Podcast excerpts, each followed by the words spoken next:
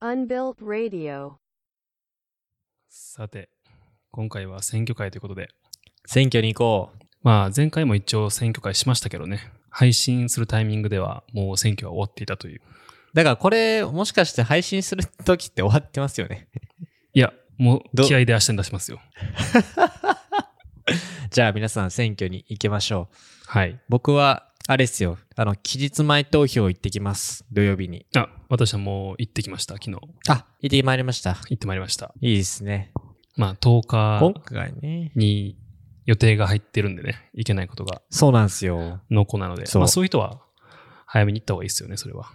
これなんか期日前投票とかの存在自体って知ってる人なんか多いんですかね？若い人たちって。まあふんわり知ってるぐらいじゃないかな。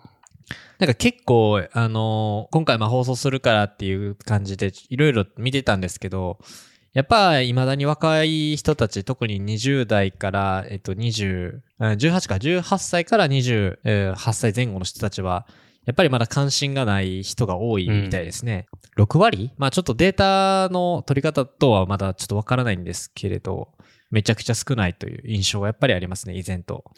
まあでもメディアとかでもなんか若者は選挙なんかもう行くなみたいなそういう論調もありますけどね。その辺どう思います？なんか僕は全くそうはなんか思わないですけどね。なんか行った方がいいとは思いますけど。なんかこう、我ら大好き成田先生とかもよく言ってますけど。ね。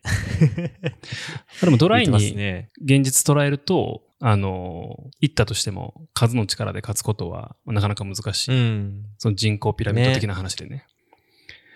そうですよね。そう。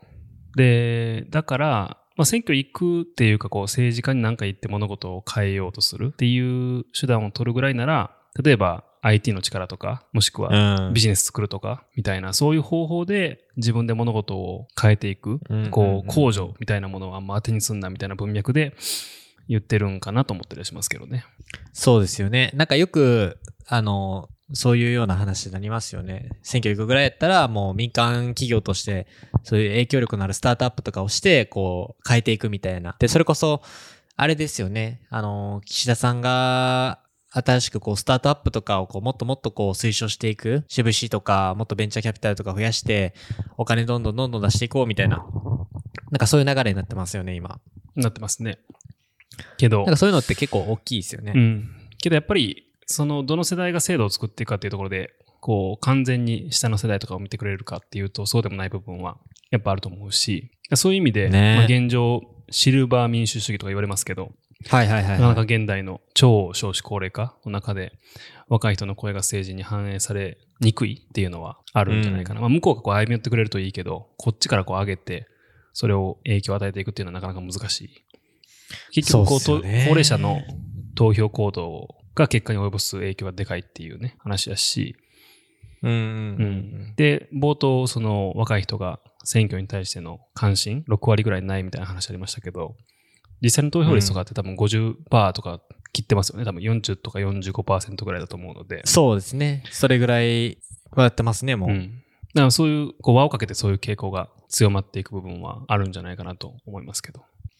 なんかこうやっぱり、あのーこう選挙の話になってくると、もちろんですけど、あの、若い人たちとこういう話をするんですよね。いまあ、行くとか、み自分の身近な人は、やっぱ比較的、行く人は多い印象があるんですよね。なんか自分の身の回りの人たちは。うんでもやっぱりこう、一般的にネットのニュースとか見たりとか、テレビでこういうこと言われてるっていうところを見ると、全然やっぱ行ってない人が多い、関心がない人が多いっていうところについては、なんかやっぱりこう、意識の差、なんか行っても意味がないだろうとか、無駄だろうっていうことを、それこそなんかこう、か考え、一周回ってこう考えて結論出してる人たちがいるのも、なんかそれはそれで一つ回なのかなって思うんですけど、言っちゃえば別に変わらなくても、あの、白票、なんていうの？え、何だっけ？無記票だったっけ？なんか、書かずに投票、うん白票入れるっていうのはあるよね。あるじゃないですか。なんかうんあれだけでもやっぱりその若者のその参加率が高まっているっていう表明にはなるじゃないですか。まあその数値としてはカウントされるので,、で。そうすると結構やっぱりこれからの影響力としては非常に大きくなってくるので、なんかあの関心なくても変わらないっていうのを一周回って思ってても、ちょっと白票だけでいいんで、ちょっと入れていくのはいいんじゃないかなって思います。それに今回の参議院選挙なんて6年に1回なんでね、衆議院みたいに解散とかがないんで、もうしばらくは、あ6年間ずっと、要はこの人たちって自動的にずっと居座る人たちなんで、結構大事な選挙ですよね。ね前回の、うん多分前回は衆議院選挙の話をしてたんで、まあそれこそあれは結構タイムリーに、あの、ローリングしていくような形になるので、まあいいと思うんですけど、今回の参議院選挙はちょっと、わけが違うのでね、割と結構、なんか1票がすごい400万円やったら600万円でよくわかんないですけど、それぐらいの価値があるみたいな話もあったりするじゃないですか。うん。まあそういうところって結構自分ごと化しやすいと思いますし、なんか、うん、そういうところまで落とし込んで、ちょっと、せめてね、期日前投票行くとか、まあ当日日曜日で予定がある人は、地元のところで白票だけでもいいですし、なんかもしこう、気になる党があるんだったらね、あの、入れてみてもいいと思いますし。まあでも根本やっぱり投票に対してのなんか無力感というか入れたところで何もみたいなところはあるかなと思うんですけど、例えば、じゃああなたの投票は、うん、他の人の投票のなんか1000倍の票を入れる力を持っていますってなると、うんうんうんまあ行く人も増えるんじゃないかなと思うんですよ。確かに。そうっすね。まあそういう話はまあ現実的な話は無理なんですけど、うんこの選挙近づいてきた時に一個興味深かった話があって、まあこれは一個炎上案件やったんですけど、はい。あの、まあ、人口ピラミッドを考えたら分かりやすく総力戦してもやっぱ勝てない若い人たちっていうのがいるわけじゃない。で、その人たちの声を投票にこう反映するために何ができるかっていうので、あの、今回取り上げられた余命投票制度っていうのがあるんですよね。うーん、はいはいはいはい。で、これがもう本当に2、3週間前ぐらいだと思いますけど、まあまあ、こう、オンファイヤーな感じになっていて、まあ、要はこれは、は、あの、寿命から今の年齢の差分に応じて、票に重み付けをしていきましょうっていう制度なんですよ。ああ、はいはいはいはいはい。若い人ほど一人一票は本当に平等感みたいな若い人ほ感じですどその票の重みが強くて、高齢者ほど票の重みが弱いという話なんですけど、これ一見するとすごく若者に有利な仕組みに見えるんですよね。なんですけど、一生通じて見ると公平なんですよ。うーん。はいはいはいはい。でもやっぱ導入する、移行のするタイミングっていうのはどうしてもこう、ラグが発生しちゃうじゃない。そうですよね。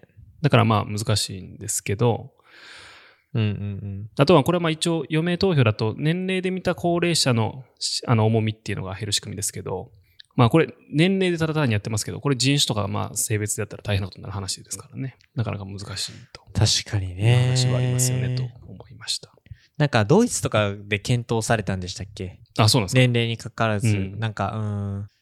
確かなんかあったかなと思ってて。まああとはなんかあゼロ歳3政権か。そうそう。あ、じゃあゼロ歳実現に参政権ってのはあれですよね。あの、非、えっ、と、非選挙権じゃないか。うんうんうん投票権がない人の年齢の分に関しては、それは誰かに委任するっていう形で投票できるようにするとかね、っていうのもありますよね。そうっすね。そうですよね。うんまあいろんなこう方法はあるものの、なかなかうまくいかないっていうのがね、現状なんだと思いますけど。そうですよね。で、なんかまあこれを通じてちょっと思ってたのは、うーん、はいでも実際そうしたら若者がなんか選挙に行くことで政治が変えられるのかって考えると、うん。うん、なんかこう、我々有権者はこう世代間で格差とか不平等があるっていうのはバッチリ分かってるんやから、投票さえ行けば。制度の改革が進むとかって思いがちなんですけど、はいはい、はい。実は例えばなんですけど、若者の自民党支持率って割と高いんですよね。ああ、高いみたいですね。意外と。意外、ね意外じゃないか。だからこう制度がごそっと変わるかというと、まあどうなんかなっていうのもあるんですよ。若者がこう言ったら余計に勝っちゃったみたいな、一党独裁体制ができちゃったみたいな話になる可能性も全然あって、でまあ、だ結局何かっていうと、結構実はこう最初に戻るんですけど、はいはい。もう選挙もう行くなっていう言説っていうのは、実は、まあ、全体的にフォローできないけど、まあ25%ぐらいはまあいいんじゃないかなと思うようになってきたんですよね。それを考えてると。はいはいはいはい。だってその選挙ってある程度の様々な意思決定の要素にはなると思うんですけど、でもそれが全部じゃないじゃないですか。そうですね。現行の制度とか現行の体制の中でも変えれることっていうのはあると思いますし、だからルール変える方法とかっては、選挙だけじゃなくていろんなところにあると思うんですよね。そういう意味で選挙っていうのは大体全体の25%ぐらいの要素をそれ占めてる、変化に対して占めてるんじゃないかなと思っていて。なるほどなるほど。うん。だからそういう意味では、まあ、選挙以外で物事を変えるっていうのも必要だよねと思ったりとかしましたという感じですね。うん確かにね。なんか、あの、結構今回率直に感じたんって、まあ、すごいこう、党派が多いっていうのももちろんあるんですけど、やっぱりその、なんていうんですかね、選挙、なんか肌触り感がないというか手触り感もない、その選挙に行くことで、この、例えば、党、えー党派に入れることで、こうなっていってほしいんだっていうところまで、少しこう、解像度高く選挙に行けてる人ってそんなに多くない印象があるんですよ。はい。どうしても。この、あの、若者視点で見たときに。うん。で僕自身もそうですね。今回の放送するから、いろいろ党派調べてみてましたけど、めっちゃ多いですよ、やっぱ。まあ、党派も、党も多いし、あとは、あの、イシューも多いからね。いやー、そうですね。うん。やっぱこう、N 国党みたいな感じで、こう、ワンイシューでぶつかってくる政党って、まあ、分かりやすいじゃないですか。そうですね。こう、な何を標榜してるかっていうのが分かりやすいじゃないですか。うん。ですけど、いろんな党が、いろんなやっぱ、こう、憲法の改正とか、安全保障とか、うん。なんかこう、ボートマッチのサービス使うといっぱい項目が出てくるじゃないですか。ありますね。で そういう項目のイシューが多すぎて、そこまで全体なんかフォローできんわっていうのはあると思いますけどね。うん。そうっすよね。まあ、この辺とかって、自分たちで今はこう、まあ、やらないといけないっていうこともあるんで、うん。その、どうしてもこう意識の差で生まれてきちゃいますよね。だそれこそこう、しっかり考えた上で、さっきも言いましたけど、行かないとか入れないっていうんだったらわかりますけど、うんあんまり考えずに、なんか、いや、入れても変わらないんでしょっていう人の方が僕はすごく、大多数な印象がやっぱりあるんですよ。そうっていうのは。うん。選挙に対してリテラシーをあの、まあ、高めるような別にこれ授業を受けてきたわけでもないですしで僕らその18歳ぐらいから選挙活動参加できるってなったのはまあここ最近じゃないですか。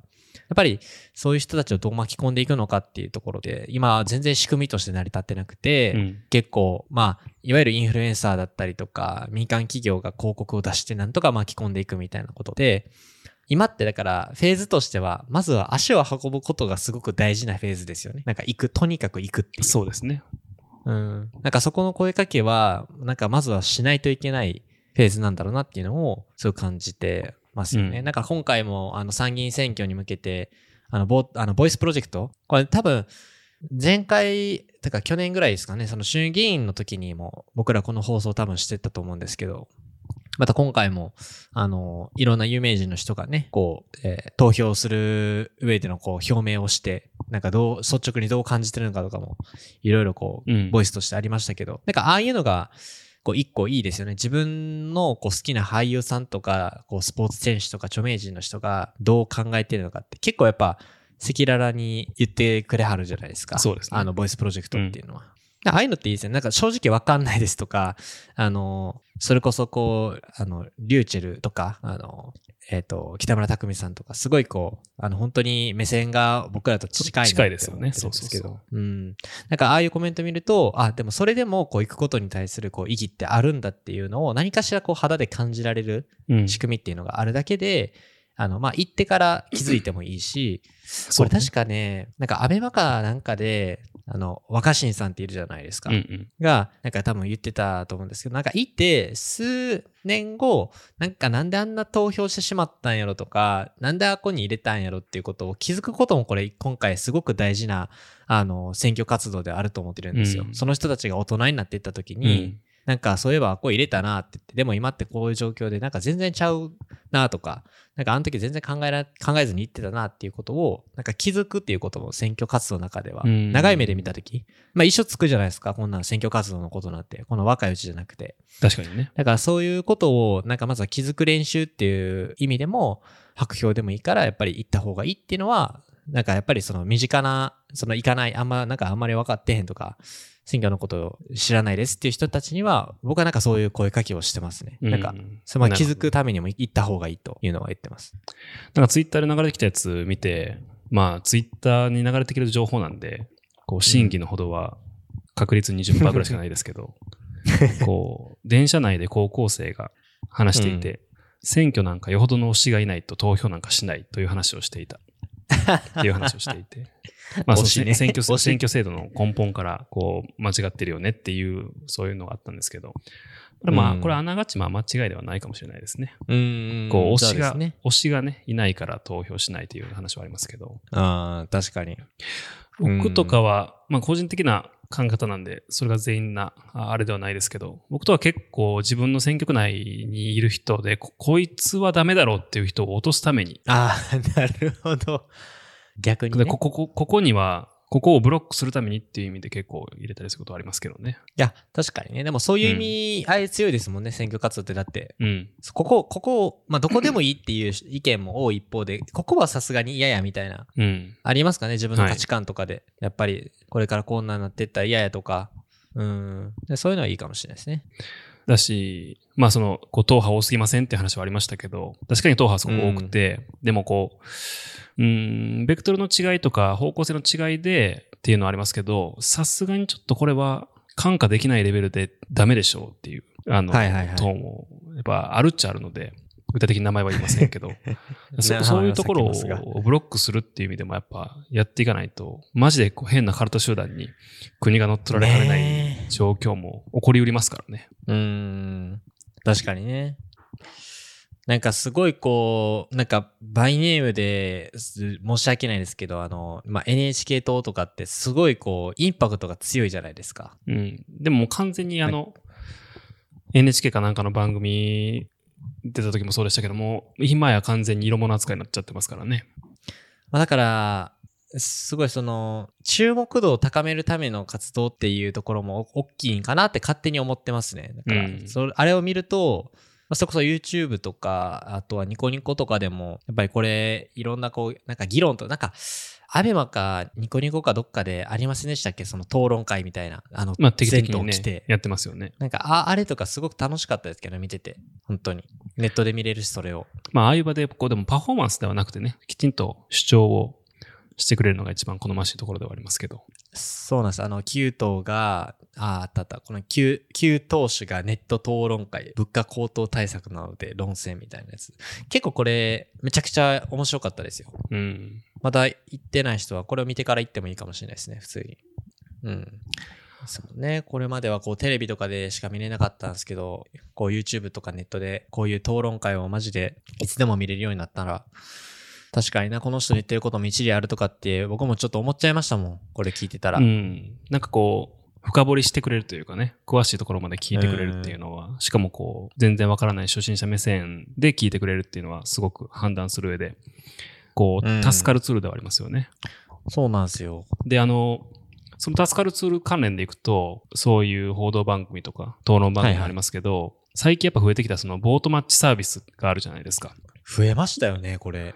いろんな各新聞社がやってるのもありますし、それ以外のもありますけど、要はこう、んいろんなイシューに対して自分が賛成か反対かっていうのをグラデーションをつけて答えることによって、あなたの考えに一番近い党っていうのはこの党ですよみたいなっていうのを出してくれる。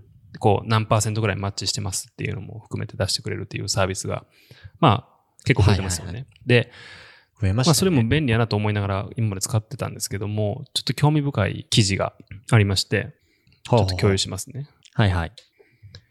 これは、まあ、ボートマッチサービスをどういうふうに使うべきかっていう、あの、あれなんですけども、全選択肢において、どちらとも言えない。つまり、こう、中立な立場であるというのを選んだらどうなるかっていう話なんですよ。で、そうする、と、一番マッチするのは N 国党。あ、そうなんや。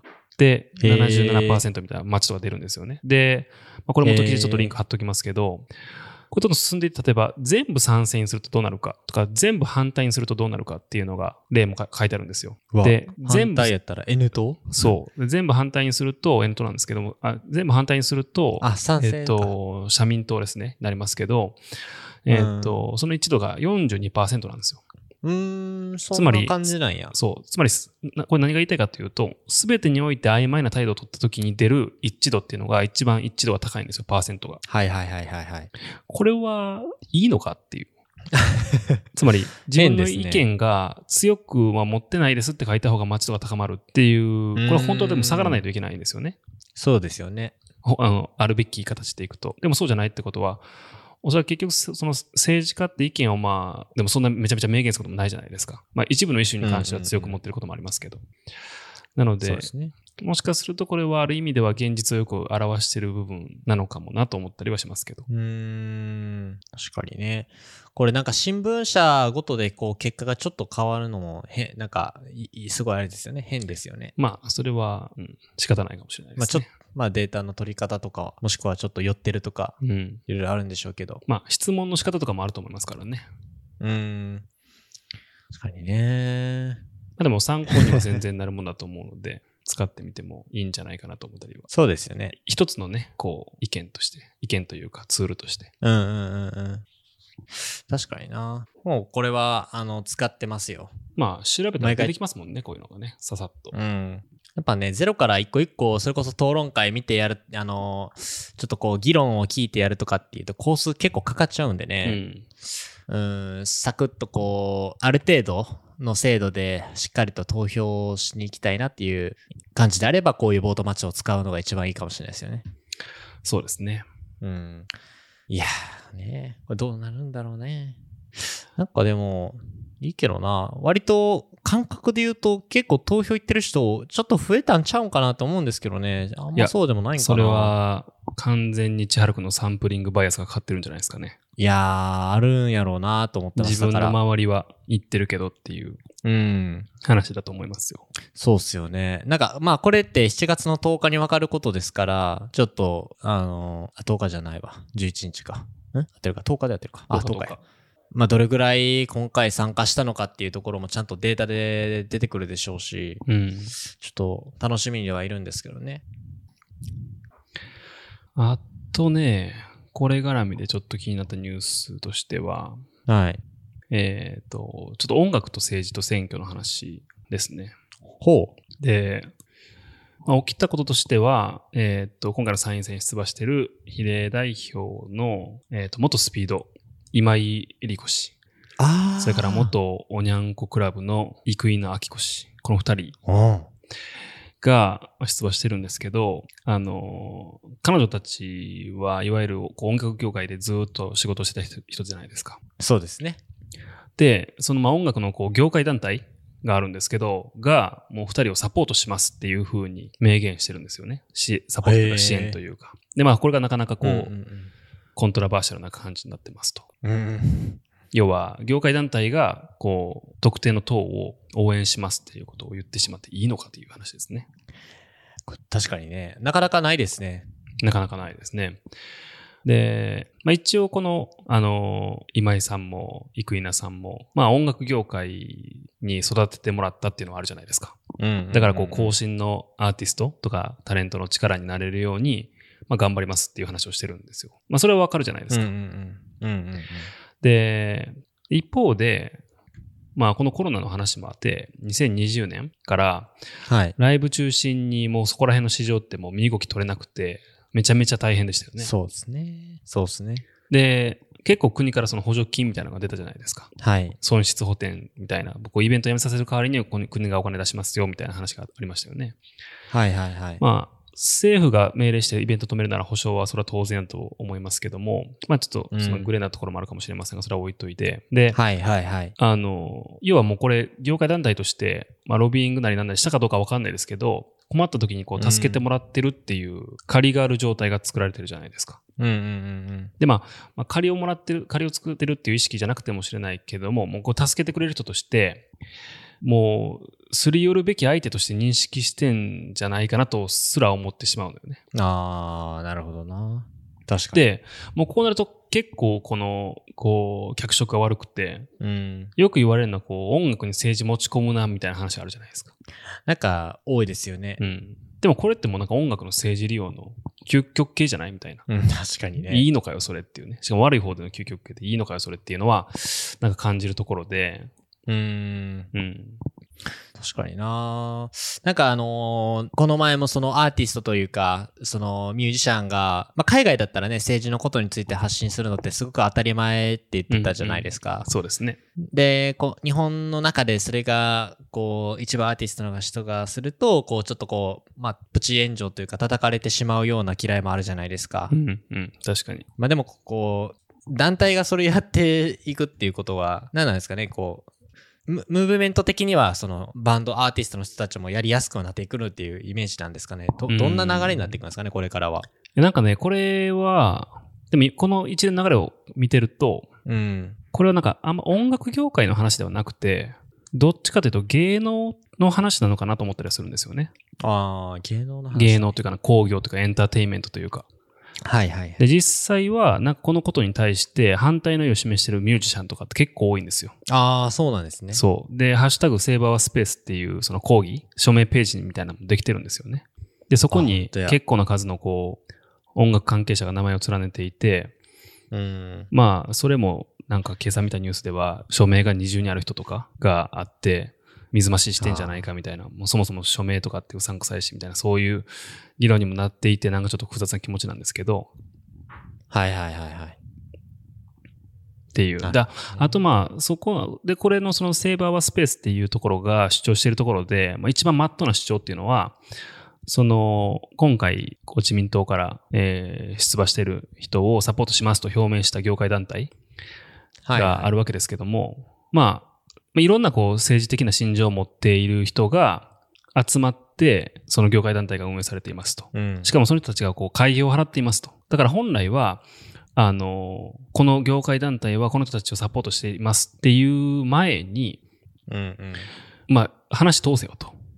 うんうん。意見統一のプロセスを経るべきだっていう話をしていて、まあ、それはそうだよねとは思いますね。うん、確かにそうですね。うん。へえ、確かにな、こう音楽と政治の関係性はよりなんかこう取り立たされてますね。ニュースで見てましたけど。うんであとまあ、個人的にだからその音楽の文脈でっていうさっき千原君が言ってくれたところでいくと、あの、結構音楽ってダイバーシティとかインクルージダイバーシティインクルージョンの文脈って強いじゃない結構。それ、それを、強いですね。そう、それをバックグラウンド、バックグラウンドというかそれを元に文化として大きくなってきているという側面はあるかなと思っていて、うんうんうん。でも今回その、じゃあ押しますよって言ってる生稲さんとかで、同性婚の法制化にも真正面から反対してるんですよね。ああ。まあというか自民党自体がそういう感じじゃない。すごい保守で、うんうん。LGBT とか真っ向から反対みたいな、こう、うん。あの、ジェンダーとか、だから夫婦別姓とかもそうでしょ確かにね。でそれダメでしょみたいな。で確かにね。そう、他のトピック。クでいくと、例えば、基本的に、大きい団体とか、大きい大企業 B 期になる部分もあるので、だからインボイス制度みたいなこともや言っちゃうわけじゃん。そうですね。もう、フリーランスのミュージシャンとかも大変ですよ。も確かにインボイス制度、なんかこれなくしますって、だから言ってくれる人もいますからね、今やったら。う。だから、ど、どこを見て、誰が何を目的に、こう、その支持を表明してるのかっていうことと、支持を表明することで、その根底にあるなんか、ものすごいこう、失ってはいけないルーツというか、みたいなものを、はいはいはいあの、失ってるんじゃないかなと思うんですよ。確かにね。昔と比べると、ラブピースを歌ってるミュージシャンっていうのは減ったと思いますけど、うんうんうんでもやっぱそう、少なくともそういうのがこう現世にあって育まれた、こう、音楽の文脈の人、芸能の文脈じゃなくて音楽の文脈の人っていうのは、まあ今回の件に関してもたまったもんじゃないよねっていうふうには思いますけど。確かになこういう傾向って増えていくんですかね？もともとミュージシャンの人っていう、まあ元メンバーとか元ミュージシャンになるんですかね？うん。今回の人たちで言うと。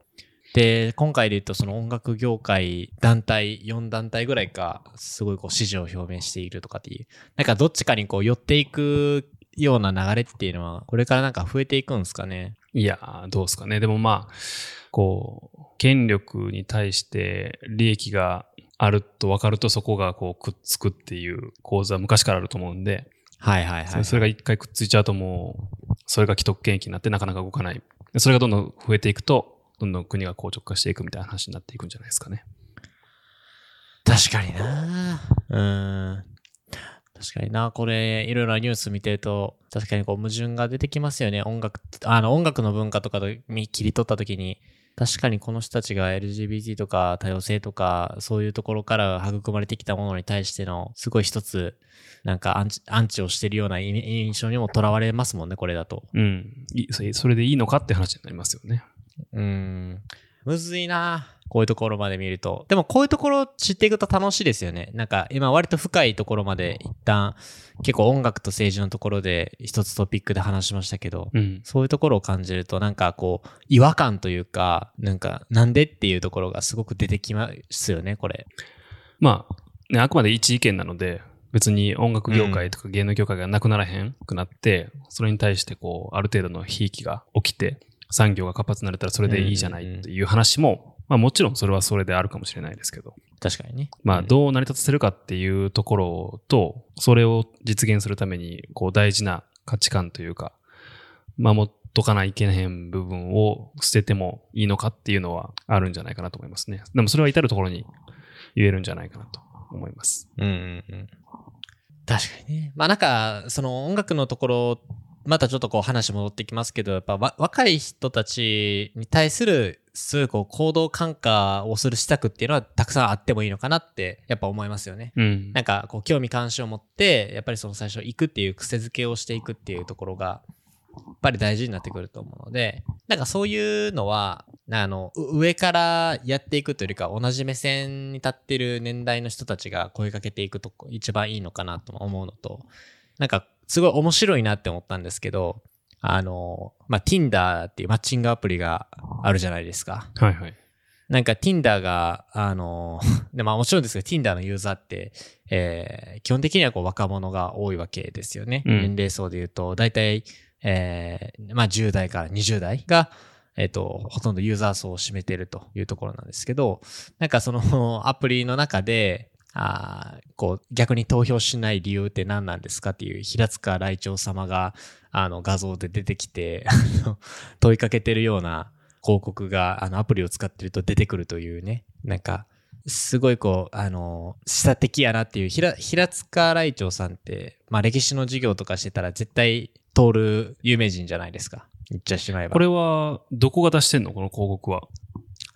えー、No Youth No Japan っていう団体あ、一般社団法人と、が、あ、パートナーシップを組んで実施している。なるほどね。まあ、わかりやすいですね。Tinder って18歳から25歳ぐらいのユーザーが多いので、で、もともとその Tinder で、その海外の方では、あの、一般的に当たり前のようにこういう施策が実施されてたみたいでして、今回初めて日本でもそういう取り組みがあったみたいですよね。うんその言った。うんまあ確かにこう、あの、平塚来町の画像とともにそういうのをこう示唆的に言うっていうのが、まあまたいいですよねと思って見てましたけどね。まあ僕は Tinder やってないんで全然わかんないですけど、あの、こういうニュースを見ると、いろんな角度でこう若者に対して選挙活動に行こうよっていう呼びかけがあるのはすごく、なんか、まあ、海外のものをこう輸入型ではあるんですけれども、すごいいいなと思ってますよね。だって、平塚来町っていうところがいいですよね。ずっと女性の参政権求めてずっと運動してきた人ですからね。うんまあ、しかもその背景知らなくても一応平塚会長みんな知ってるもんね。そうなんです。絶対日本史で習うと思うんで、こういうのって。ちなみに今年の、とかね。あの、ボイスプロジェクトの登場人物、今見てますけど、はいはいはい。今年もなんかまた絶妙ですね。絶妙っすよね。絶妙っすよね。いやー、絶妙やったな今年は、えーエイウィッチ、それから、リューチェルとかいいですよ、リューチェル。ハンニャ。ヒップホップの文脈の人も出てるんですね、たくさんね。リカックス。やっぱなんか、まんべんないっすね、セレクトが。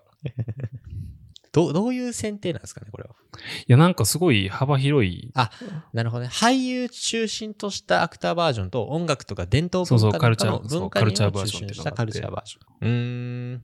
まあ、アクターバージョンの方はね結構、ある程度名前、ね名前が売れてるとか有名な人出てくると思いますけど、カルチャーバージョンの方がなかなか面白いですね。なんか結構あまり存じ上げない方とかもいらっしゃったりするんですけど、その変化っていう結構ニニニそう、ニッチというか。ニッチなところを攻めてるような気もするんですけど、でも、ニッチな中では、あ、確かにこの人やなっていう感じはしますね。出るんやったら。ああ、そうなんですね。うんああ、なるほど。えー、そこら辺のこう、意識、感度がしっかりと強そうな感じの人が来てる感じがしますね。うーん。いや、やっぱこういうのいいですよね、こういうプロジェクト。伊藤英明さんのやつとかってすごいなと思いましたけど、成人して2、3回しか投票に行った経験ないっていううん率直に言って、まあやから、今やからこそ変えていきたいっていうような、あのメッセージって結構僕は刺さりましたけどね。うん、そうですね。うん、うん、いや、でもこういう、こう、コンテンツをうん。いろんなプラットフォームで流すことによって、まあ、そういうのが一番若者の中投票行動を動かせる気がしますけどね。Tinder しかり、えそうですね。TikTok しかりみたいな。うん。もう Twitter とか、なんでしょうね。あの、Facebook とかはもう高齢者しかいないですし、はいはいはい。多分 Instagram もだいぶもう中年がメインになってきてる感じは受けるので、そうですね。40代が結構ユーザー数で一番ボリューム占めてきてるみたいですね、今は。うん、そうですね。あとなんか、そうやな。なんかゼンリーとかで投票日は自分の住んでるところの投票所がめちゃめちゃこう目立って見えて 行かざるを得ないみたいな、そういう、そういうのとかないですかね。ゼンリーね。ゼンリーって結構やっぱユーザーいいんですかまあ僕も入れてますけど。いや、ユーザーも完全にめちゃめちゃ若い子だと思いますよ。あ、やっぱそうなんですね。はいうん。確かにね、光ってほしいですよね。自分のそのね、投票所がどこなのかっていうそうそうそうそう。なんかあんのここにっていう感じで、めちゃめちゃ怪しい、めちゃめちゃこう目立ってるけど、みたいな。それこそポケモン GO みたいなね。そうそう。でよく見たら投票所って書いてあるみたいなね。そうそうそう。その日だけめちゃくちゃなんかこうレアなポケモン出るみたいな。教育費か、みたいなそういうのがあったらいいなと思いますけど。いや、いいですよね。そういう仕組みっていうか施策がいっぱいあるのはすごく賛成ですね。だうんじゃあ。ですね。まあ、もうそこら辺からもやっぱ攻めていくしかないと思いますよ。もうなんか偉い人がふんぞり返っていく意義を、みたいな次元ではもう誰も聞かないと思うので。なんかそこのロジックでは無理ですよね。そのその意意義というか、こううんこうこうこうだからみたいなっていうのは、なんか後からついてくるみたいと思うんですよね。いて、あ、実はそうだったんだでぐらいが今多分現実的だと思うんですよ。すごうんうい。んうん、やっぱそこをこう気づかせる、なんか長期間的なその政治に関する教育とかっていうのも、やっぱやっていかないといけないんだろうなっていうのは正直思ってますよね。うん。そうですね。長い目で見て。うん。で、ああやこうや話してたら、あっという間に40分を過ぎてしまっておりました。よいしょ今から帰らないといけないので、あんまりなな延長できないんですけど。あとこれあれですからね。あの、なるべく早くアップするとかっていう話だったんで。そうそうそう。これ、僕の方でもアップしていいですか？あ、全然構わないですよ。僕のところ、若い人が一番ボリューム占めてるんで、ぜひ投げたいですね。音源編集は一瞬で終わると思うので。ありがとうございます。はいこん。な感じで。はい。選挙行きましょう。はい。じゃあ、実際のところでいくと、まあ、明日、金曜日にはアップするとして、選挙日はうん。7月の10日ですね、今年は。そうですね。7月の10日日曜日。